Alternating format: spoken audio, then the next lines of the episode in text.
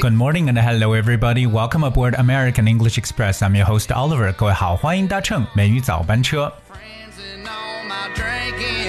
Well, As we have witnessed the sensational news from the Duke of Sussex, you know, the couple, the Duke and the Duchess of Sussex, has recently announced a news that actually shocked the royal family. And in today's show, we're going to look at exactly what they have stated.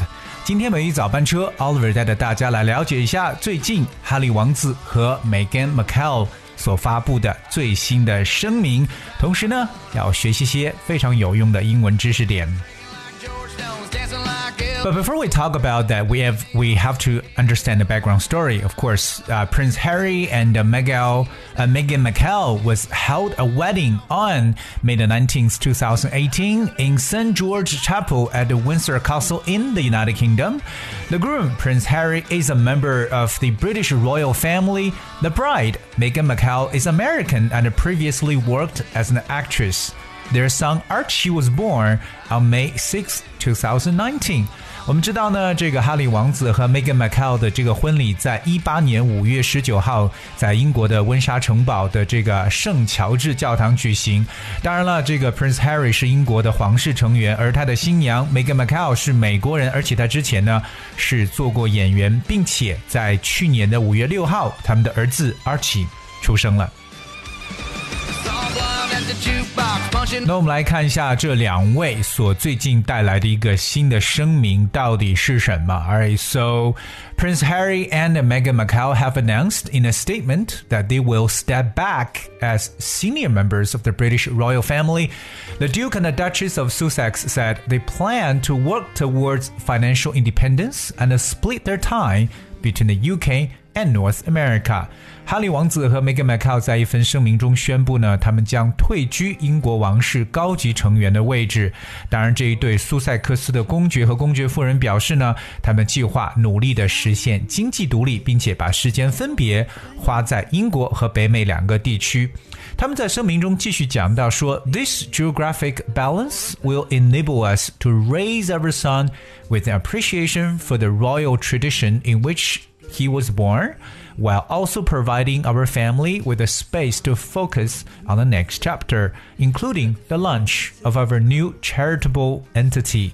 而所以他们呢，其实觉得这样一种地理上的平衡呢，也能够让他们的儿子能够去，首先呢意识到，哎，首先他是出生在英国的皇室，能够遵循这么一个传统，同时呢，也为他们的家庭呢能够提供专注于下一个篇章的空间。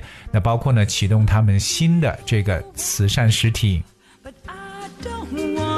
所以说呢，这一对这个 Royal Family 真的是不走寻常路。其实我个人还觉得他们真的是一个时代的楷模，有自己的想法。当然，更重要的是为自己的想法付出了行动。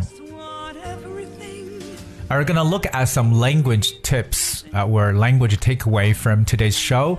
Well, the first word I want to share with you is a word called statement.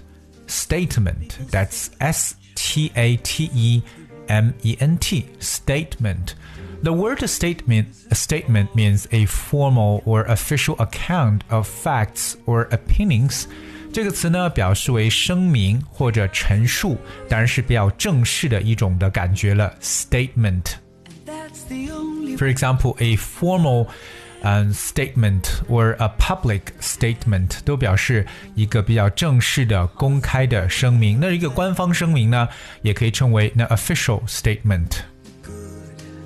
would it be? 当然，如果做出一个声明，就是 make a statement。我们知道，在这一对夫妇现在也是这个 Duke and Duchess of Sussex，他们已经是这个公爵了。那么所给出的声明说，they will step back。我们看一下这个动词短语 step back。What is step back? Well, if you step back and think about a situation, you think about it as if you were not involved in it. So step back 可以理解为退一步，退一步的一层意思。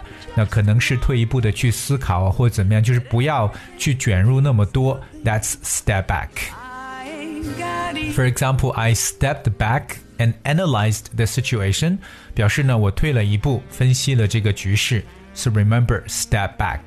So as they have claimed that they will step back from uh, the senior members of the British royal family，就说他们呢将退居英国王室高级成员的位置。So remember, step back. 当我们知道呢，这个 Prince Harry 他本身呢是属于 British Royal Family 英国皇室 British Royal Family，那这个皇室的称呼呢就叫 Royal Family R O Y A L。 Would it be 另外，我们也了解一下他们的头衔。我们知道呢，这个 Harry 的哥哥就是 Prince William，是封为 Duke of Cambridge。那当然，他的妻子 Kate Middleton is Duchess of Cambridge，而 Prince Harry 和这个 Meghan Markle are Duke of Sussex。我们来看一下 Duke，D U K E。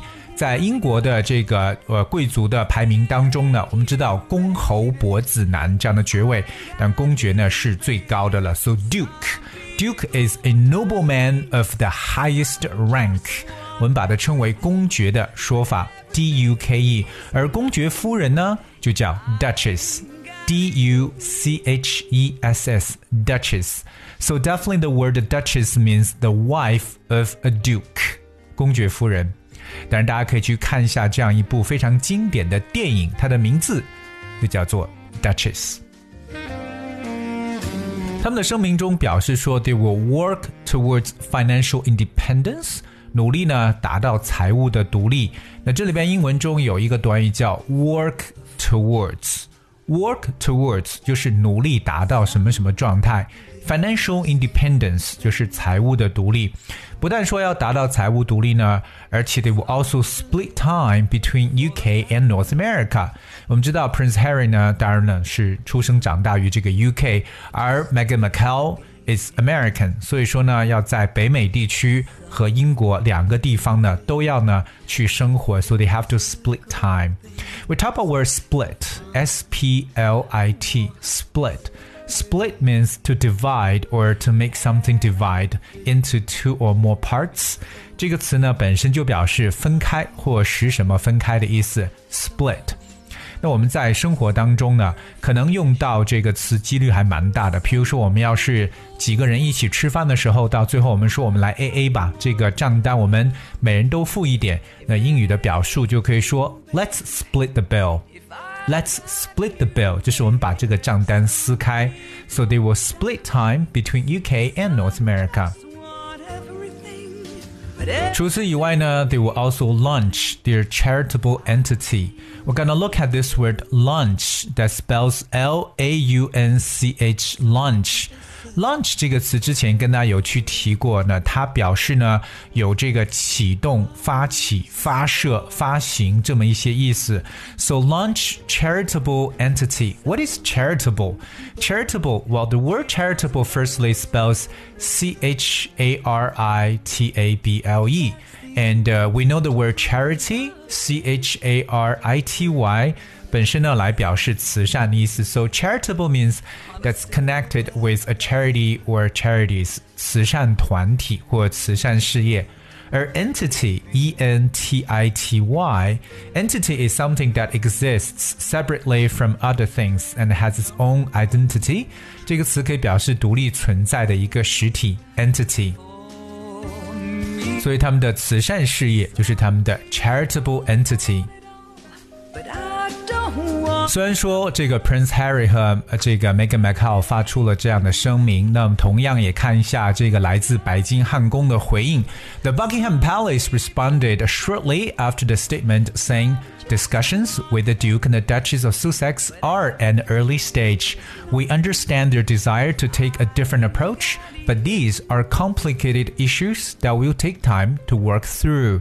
声明发布不久之后呢，白金汉宫也回应称，与苏塞克斯公爵和公爵夫人的讨论呢还处于早期阶段。我们理解他们希望采取不同的方式，但这都属于复杂的问题，需要时间来解决。And this is a message from Buckingham Palace.